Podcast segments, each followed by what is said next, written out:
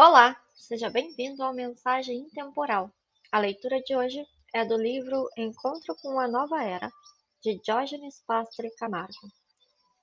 Capítulo 2 O Rei Atarefado Uma história hinduísta conta que determinado rei era muito atarefado. Exausto ou estressado, como diríamos modernamente, pois não dava conta do serviço em seu reino. Resolvia um problema e, Logo, surgia outro, o retrato da saga humana, onde resolvemos uma coisa para, em seguida, surgir algo mais. Um dia, extenuado, não aguentando mais, orou para que Deus o ajudasse. Deus, se tu existes mesmo, apareça e me ajude. Não aguento mais tantos problemas. São tantas atividades, tantos compromissos em meu reino que não dou conta. Ajude-me, por favor. Em sonho, Deus apareceu e lhe disse: Que queres? Não aguento mais. Muito trabalho. Quanto mais faço, mais serviço surge. Estou a ponto de desistir. Podes me ajudar? Pois não. E materializou um servo.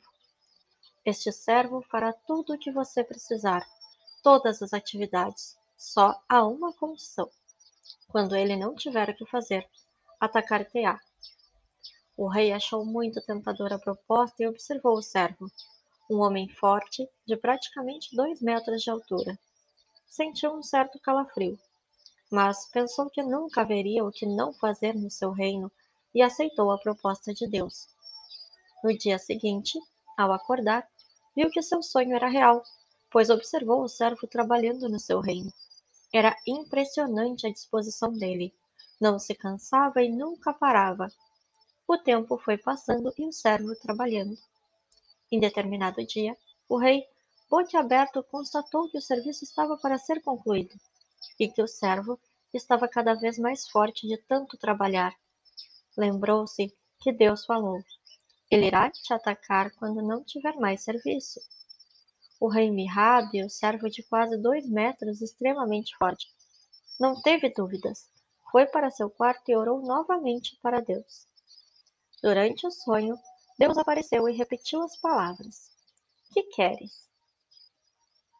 Gostei muito do presente que me destes, disse o rei. Só que imaginei que nunca faltaria serviço no meu reino. O servo é tão operoso e incansável, tão rápido e forte, que o serviço está para ser concluído e, quando penso que ele me atacará, fico um tanto nervoso.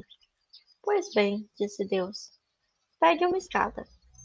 Quando o servo concluir o serviço, ordene que ele suba e desça a escada até haver nova atividade. No outro dia, o rei providenciou uma escada e, quando não havia serviço, colocava o servo a subi-la e a descê-la até surgir nova tarefa.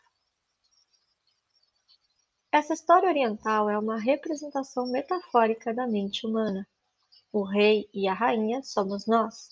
As atividades do reino são a constância das preocupações, o estresse do cotidiano que nos leva à exaustão.